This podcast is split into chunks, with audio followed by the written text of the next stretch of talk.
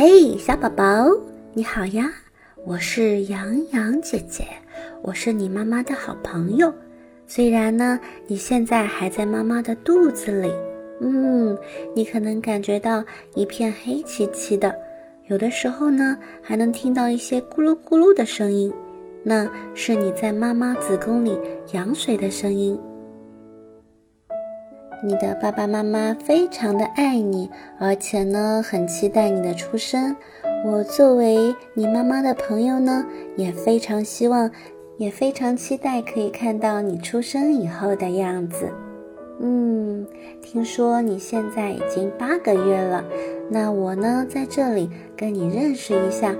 接下来我跟你分享的这些呢，对你长大之后的创造力、记忆力。专注力以及肢体的协调能力都是很有帮助的。那等到你长大之后呢，你再来认识我一下，我们就会变成很好的朋友啦。今天啊，洋洋姐姐要带你认识一下著名的作曲家莫扎特。我们听一听他的曲子有些什么样的风格。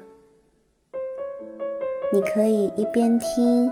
一边呢去踢一踢妈妈，妈妈呢也可以每一次听到有节拍的时候呢，去轻轻的拍一拍自己的肚子，跟你有一个互动。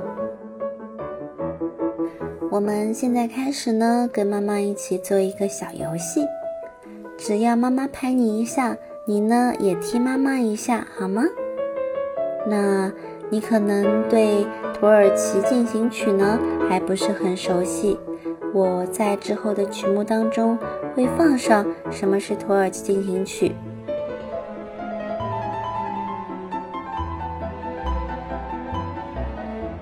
莫扎特的曲子呢结构严谨，而且很匀称。他呢进入创作成熟时期的一些代表作品啊，我会在之后的音乐当中让你听到。你可以在妈妈的肚子里尽情的享受，感觉一下这首曲子可以让你看到一些什么，不要被任何的框架所束缚。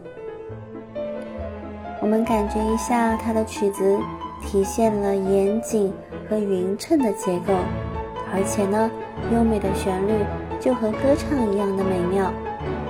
有一种说法呀。在一七七八年的时候，莫扎特在巴黎约两个月的时间里，创作了四部钢琴奏鸣曲，分别为 K 三幺零、K 三三零、K 三三一和 K 三三二。从这些作品当中，我们可以看到莫扎特的音乐从天真浪漫转向了严肃庄重。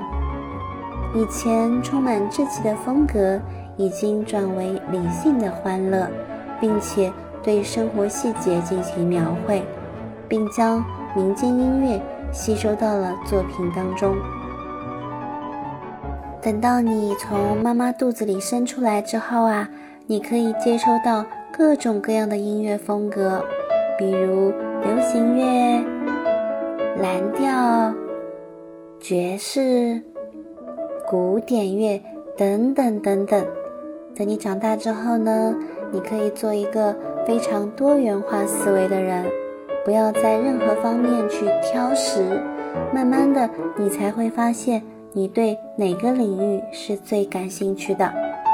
那每一次听到这些音乐的时候呢，你就用你的小手小脚，比如说一二三踢，一二三。